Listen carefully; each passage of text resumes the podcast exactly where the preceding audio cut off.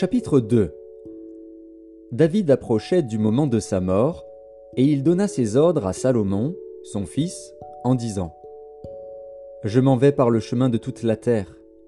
Fortifie-toi, et sois un homme.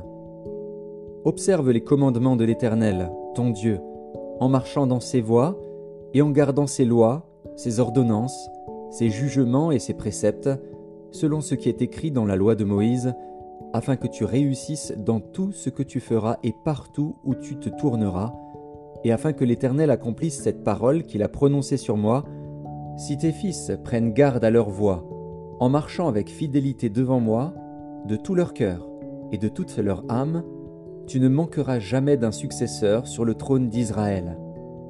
Tu sais ce que m'a fait Joab, fils de Tseruja, ce qu'il a fait à deux chefs de l'armée d'Israël, à Abner, fils de Ner, et à Amasa, fils de Jéter. Il les a tués. Il a versé pendant la paix le sang de la guerre, et il a mis le sang de la guerre sur la ceinture qu'il avait au rein et sur la chaussure qu'il avait au pied. Tu agiras selon ta sagesse, et tu ne laisseras pas ses cheveux blancs descendre en paix dans le séjour des morts. Tu traiteras avec bienveillance les fils de Barzilaï, le Galaadite, et ils seront de ceux qui se nourrissent de ta table car ils ont agi de la même manière à mon égard, en venant au-devant de moi lorsque je fuyais Absalom, ton frère. Voici, tu as près de toi Chiméi, fils de Guéra, Benjamite, de Bakurim. Il a prononcé contre moi des malédictions violentes le jour où j'allais à Mahanaïm. Mais il descendit à ma rencontre vers le Jourdain, et je lui jurai par l'Éternel, en disant Je ne te ferai point mourir par l'épée. Maintenant, tu ne le laisseras pas impuni, car tu es un homme sage, et tu sais comment tu dois le traiter. Tu feras descendre ensanglanter ses cheveux blancs dans le séjour des morts. David se coucha avec ses pères, et il fut enterré dans la ville de David. Le temps que David régna sur Israël fut de quarante ans. À Hébron il régna sept ans, et à Jérusalem il régna trente-trois ans. Salomon s'assit sur le trône de David, son père, et son règne fut très affermi. Adonijah, fils de Hagit, alla vers Bathsheba, mère de Salomon. Elle lui dit Viens-tu dans des intentions paisibles? Il répondit Oui. Et il ajouta J'ai un mot à te dire. Elle dit Parle. Et il dit Tu sais que la royauté m'appartenait et que tout Israël portait ses regards sur moi pour me faire régner. Mais la royauté a tourné, et elle est échue à mon frère, parce que l'Éternel la lui a donnée. Maintenant, je te demande une chose, ne me la refuse pas. Elle lui répondit, Parle.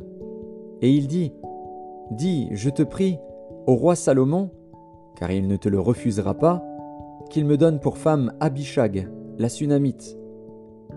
Bathsheba dit, Bien, je parlerai pour toi au roi.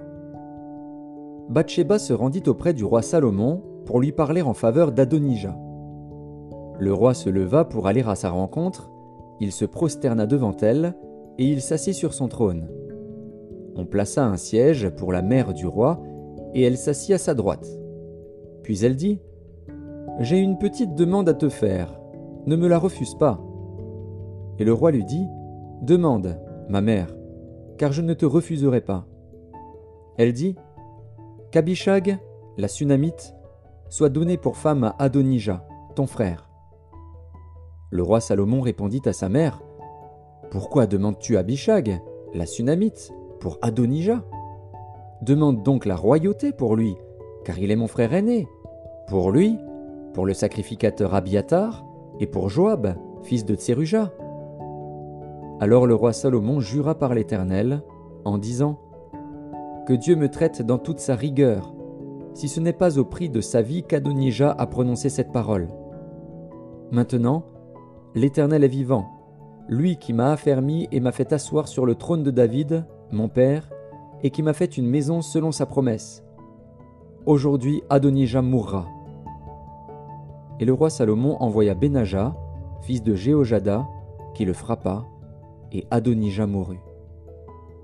Le roi dit ensuite au sacrificateur Abiatar Va-t'en à Anatote, dans tes terres, car tu mérites la mort. Mais je ne te ferai pas mourir aujourd'hui, parce que tu as porté l'arche du Seigneur l'Éternel devant David, mon père, et parce que tu as eu part à toutes les souffrances de mon père. Ainsi Salomon dépouilla Abiatar de ses fonctions de sacrificateur de l'Éternel, afin d'accomplir la parole que l'Éternel avait prononcée sur la maison d'Élie à Silo. Le bruit en parvint à Joab, qui avait suivi le parti d'Adonijah, quoiqu'il n'eût pas suivi le parti d'Absalom. Et Joab se réfugia vers la tente de l'Éternel et saisit les cornes de l'autel. On annonça au roi Salomon que Joab s'était réfugié vers la tente de l'Éternel et qu'il était auprès de l'autel. Et Salomon envoya Benaja, fils de Jéhojada, en lui disant Va, frappe-le. Benaja arriva à la tente de l'Éternel et dit à Joab Sors, c'est le roi qui l'ordonne.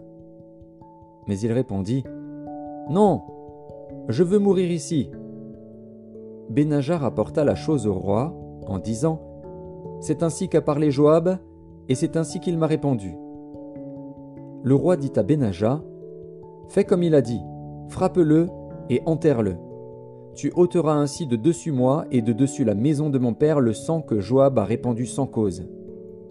L'Éternel fera retomber son sang sur sa tête, parce qu'il a frappé deux hommes plus justes et meilleurs que lui et les a tués par l'épée, sans que mon père David le sût.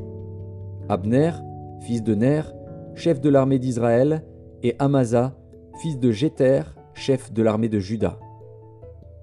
Leur sang retombera sur la tête de Joab et sur la tête de ses descendants à perpétuité. Mais il y aura paix à toujours, de par l'Éternel, pour David, pour sa postérité, pour sa maison et pour son trône. Benaja, fils de Jéhojada, monta, frappa Joab et le fit mourir il fut enterré dans sa maison, au désert. Le roi mit à la tête de l'armée Benaja, fils de Jéhojada, en remplacement de Joab, et il mit le sacrificateur Tsadok à la place d'Abiatar. Le roi fit appeler Chiméi et lui dit Bâtis-toi une maison à Jérusalem, tu y demeureras, et tu n'en sortiras point pour aller de côté ou d'autre. Sache bien que tu mourras le jour où tu sortiras et passeras le torrent de Cédron ton sang sera sur ta tête. Chiméi répondit au roi, C'est bien, ton serviteur fera ce que dit mon seigneur le roi, et Chiméi demeura longtemps à Jérusalem. Au bout de trois ans, il arriva que deux serviteurs de Chiméi s'enfuirent chez Akish, fils de Maaka, roi de Gath. On le rapporta à Chiméi en disant Voici, tes serviteurs sont à Gath. Chiméi se leva, sella son âne et s'en alla à Gath chez Akish pour chercher ses serviteurs. Chiméi donc s'en alla, et il ramena de Gath ses serviteurs. On informa Salomon que Chiméi était allé de Jérusalem à Gath et qu'il était de retour. Le roi fit appeler Chiméi et lui dit Ne t'avais-je pas fait jurer par l'Éternel et ne t'avais-je pas fait cette déclaration formelle?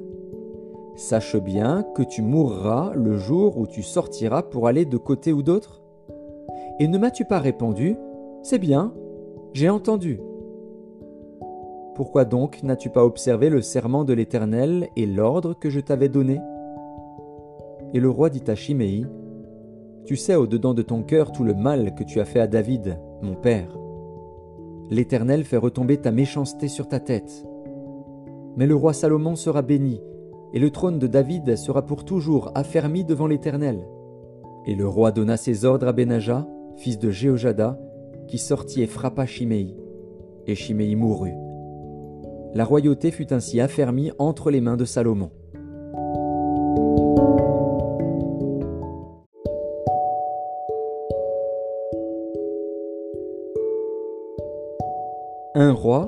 Chapitre 3 Salomon s'allia par mariage avec Pharaon, roi d'Égypte. Il prit pour femme la fille de Pharaon, et il l'amena dans la ville de David, jusqu'à ce qu'il eût achevé de bâtir sa maison, la maison de l'Éternel, et le mur d'enceinte de Jérusalem. Le peuple ne sacrifiait que sur les hauts lieux, car jusqu'à cette époque il n'avait point été bâti de maison au nom de l'Éternel. Salomon aimait l'Éternel, et suivait les coutumes de David, son père. Seulement c'était sur les hauts lieux qu'il offrait des sacrifices et des parfums. le roi se rendit à Gabaon pour y sacrifier, car c'était le principal des hauts lieux. Salomon offrit mille holocaustes sur l'autel.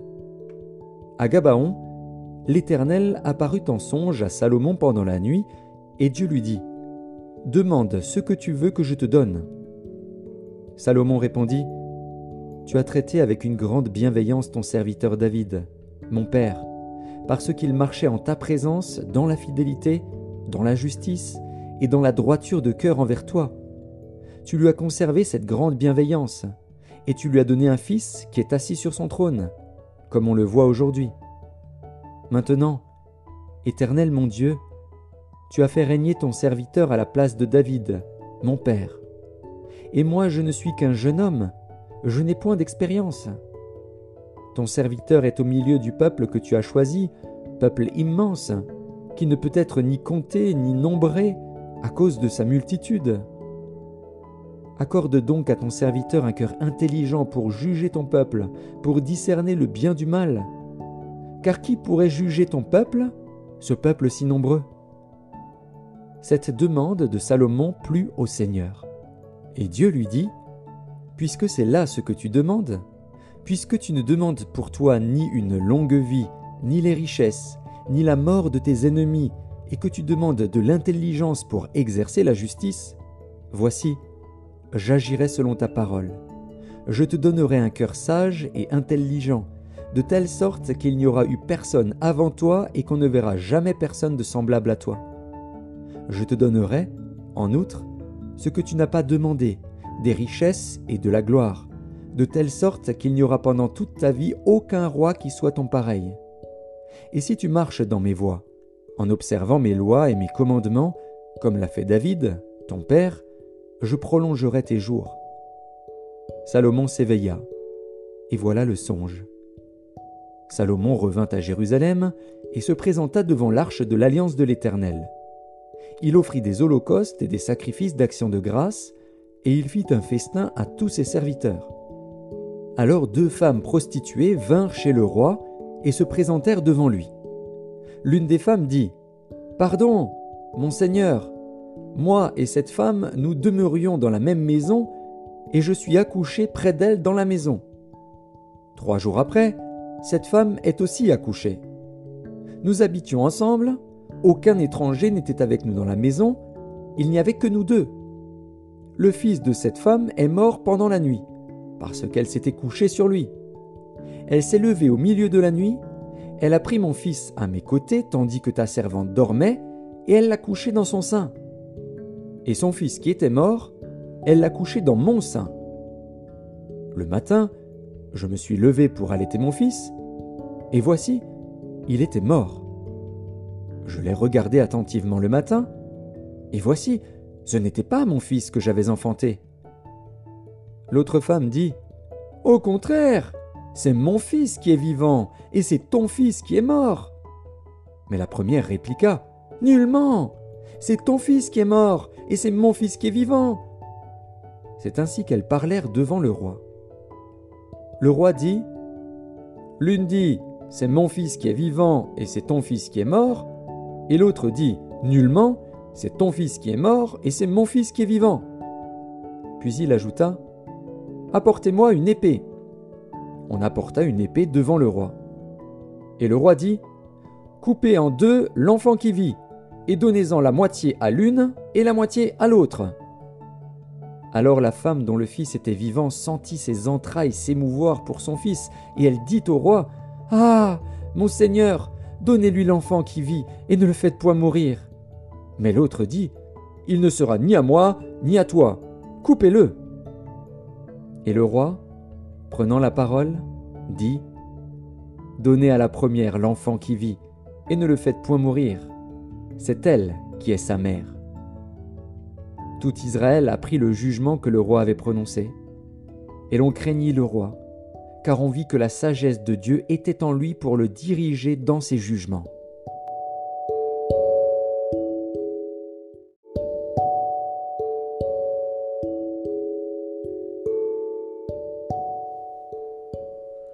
Des apôtres, chapitre 11 les apôtres et les frères qui étaient dans la Judée apprirent que les païens avaient aussi reçu la parole de Dieu.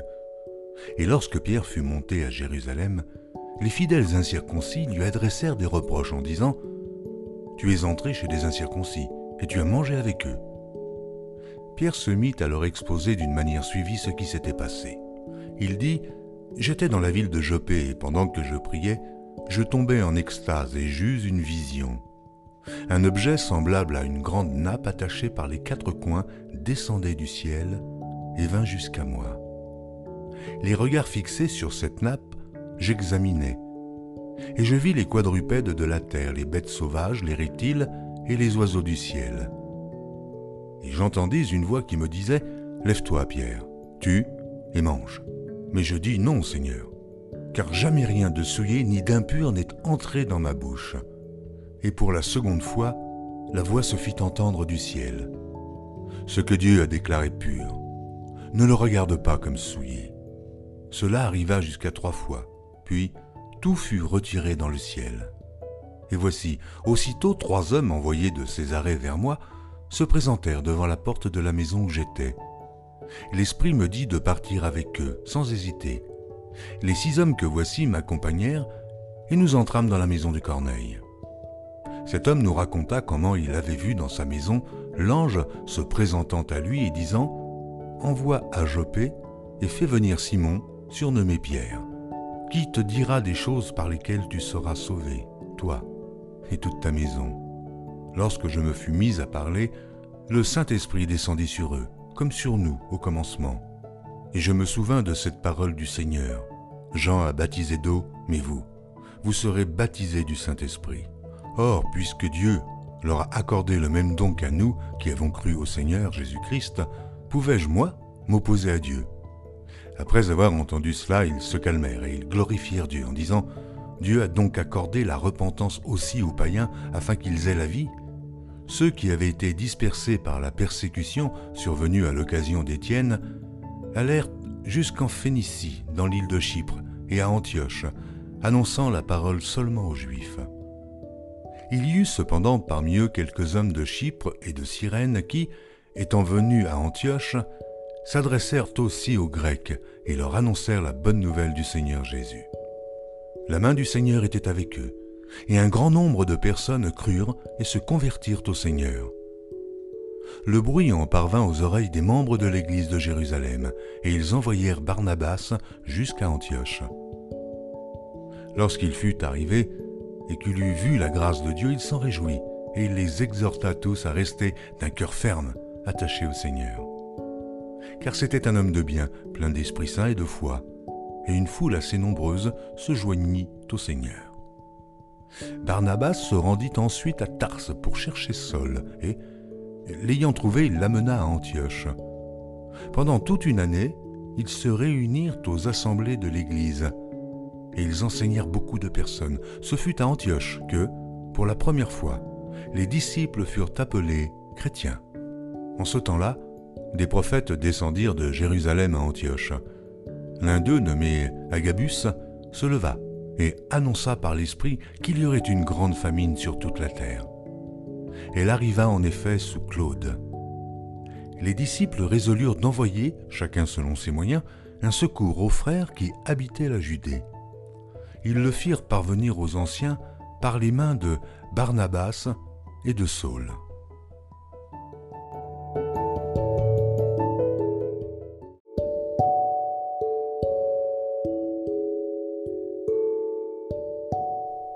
Les Actes des Apôtres, chapitre 12 Vers le même temps, le roi Hérode se mit à maltraiter quelques membres de l'Église, et il fit mourir par l'épée Jacques, frère de Jean. Voyant que cela était agréable aux Juifs, il fit encore arrêter Pierre. C'était pendant les jours des pains sans levain. Après l'avoir saisi et jeté en prison, il le mit sous la garde de quatre escouades de quatre soldats chacune, avec l'intention de le faire comparaître devant le peuple après la Pâque. Pierre donc était gardé dans la prison, et l'Église ne cessait d'adresser pour lui des prières à Dieu. La nuit qui précéda le jour où Hérode allait le faire comparaître, Pierre, lié de deux chaînes, dormait entre deux soldats, et des sentinelles devant la porte gardez la prison. Et voici, un ange du Seigneur survint, et une lumière brilla dans la prison. L'ange réveilla Pierre en le frappant au côté et en disant Lève-toi promptement. Les chaînes tombèrent de ses mains. Et l'ange lui dit Mets ta ceinture et tes sandales. Et il fit ainsi. L'ange lui dit encore Enveloppe-toi de ton manteau et suis-moi. Pierre sortit et le suivit, ne sachant pas que ce qui se faisait par l'ange fut réel, et s'imaginant avoir une vision. Lorsqu'ils eurent passé la première garde, puis la seconde, ils arrivèrent à la porte de fer qui mène à la ville et qui s'ouvrit d'elle-même devant eux. Ils sortirent et s'avancèrent dans une rue. Aussitôt, l'ange quitta Pierre. Revenu à lui-même, Pierre dit Je vois maintenant d'une manière certaine que le Seigneur a envoyé son ange et qu'il m'a délivré de la main d'Hérode et de tout ce que le peuple juif attendait. Après avoir réfléchi, il se dirigea vers la maison de Marie, mère de Jean, surnommée Marc, où beaucoup de personnes étaient réunies et priaient.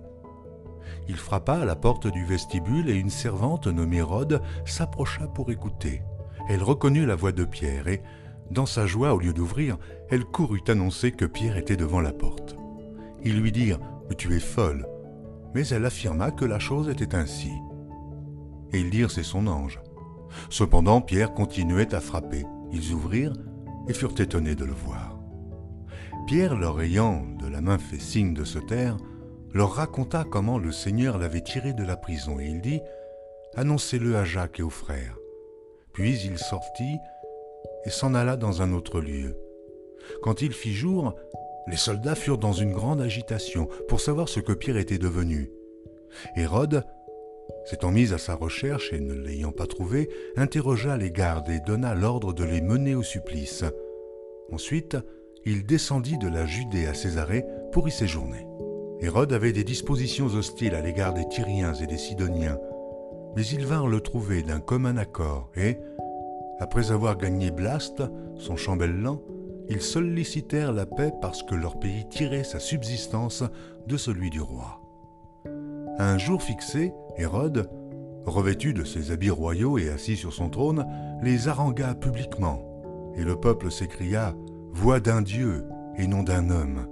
Au même instant, un ange du Seigneur le frappa parce qu'il n'avait pas donné gloire à Dieu et il expira rongé de verre. Cependant, la parole de Dieu se répandait de plus en plus et le nombre des disciples augmentait.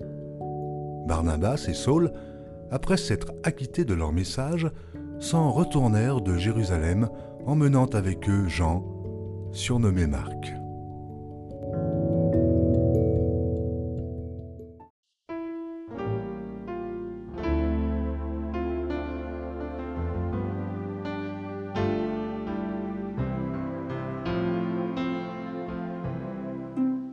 Proverbes, chapitre 15 Une réponse douce calme la fureur, mais une parole dure excite la colère. La langue des sages rend la science aimable, et la bouche des insensés répand la folie. Les yeux de l'Éternel sont en tout lieu, observant les méchants et les bons. La langue douce est un arbre de vie, mais la langue perverse brise l'âme.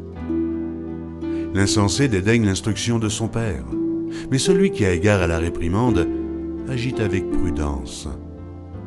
Il y a grande abondance dans la maison du juste, mais il y a du trouble dans les profits du méchant. Les lèvres des sages répandent la science, mais le cœur des insensés n'est pas droit. Le sacrifice des méchants est en horreur à l'Éternel, mais la prière des hommes droits lui est agréable. La voix du méchant est en horreur à l'Éternel, mais il aime celui qui poursuit la justice. Une correction sévère menace celui qui abandonne le sentier. Celui qui hait la réprimande mourra. Le séjour des morts et l'abîme sont devant l'Éternel. Combien plus les cœurs des fils de l'homme Le moqueur n'aime pas qu'on le reprenne, il ne va point vers les sages. Un cœur joyeux rend le visage serein, mais quand le cœur est triste, l'esprit est abattu. Un cœur intelligent cherche la science, mais la bouche des insensés se plaît à la folie. Tous les jours du malheureux sont mauvais, mais le cœur content est un festin perpétuel. Mieux vaut peu, avec la crainte de l'Éternel, qu'un grand trésor avec le trouble. Mieux vaut de l'herbe pour nourriture là où règne l'amour, qu'un bœuf engraissé si la haine est là. Un homme violent excite des querelles, mais celui qui est lent à la colère apaise les disputes. Le chemin du paresseux est comme une haie d'épines, mais le sentier des hommes droits est aplani. Un fils sage fait la joie de son père, et un homme insensé méprise sa mère. La folie est une joie pour celui qui est dépourvu de sens, mais un homme intelligent va droit le chemin. Les projets échouent faute d'une assemblée qui délibère, mais ils réussissent quand il y a de nombreux conseillers. On éprouve de la joie à donner une réponse de sa bouche, et combien est agréable une parole dite à propos. Pour le sage, le sentier de la vie mène en haut, afin qu'il se détourne du séjour des morts qui est en bas. L'Éternel renverse la maison des orgueilleux, mais il affermit les bornes de la veuve. Les pensées mauvaises sont en horreur à l'Éternel, mais les paroles agréables sont pures à ses yeux. Celui qui est avide de gain trouble sa maison, mais celui qui est les présents vivra. Le cœur du juste médite pour répondre, mais la bouche des méchants répand des méchancetés. L'Éternel s'éloigne des méchants, mais il écoute la prière des justes. Ce qui plaît aux yeux réjouit le cœur. Une bonne nouvelle fortifie les membres. L'oreille attentive aux réprimandes qui mènent à la vie fait son séjour au milieu des sages. Celui qui rejette la correction méprise son âme, mais celui qui écoute la réprimande acquiert l'intelligence. La crainte de l'Éternel enseigne la sagesse, et l'humilité précède la gloire.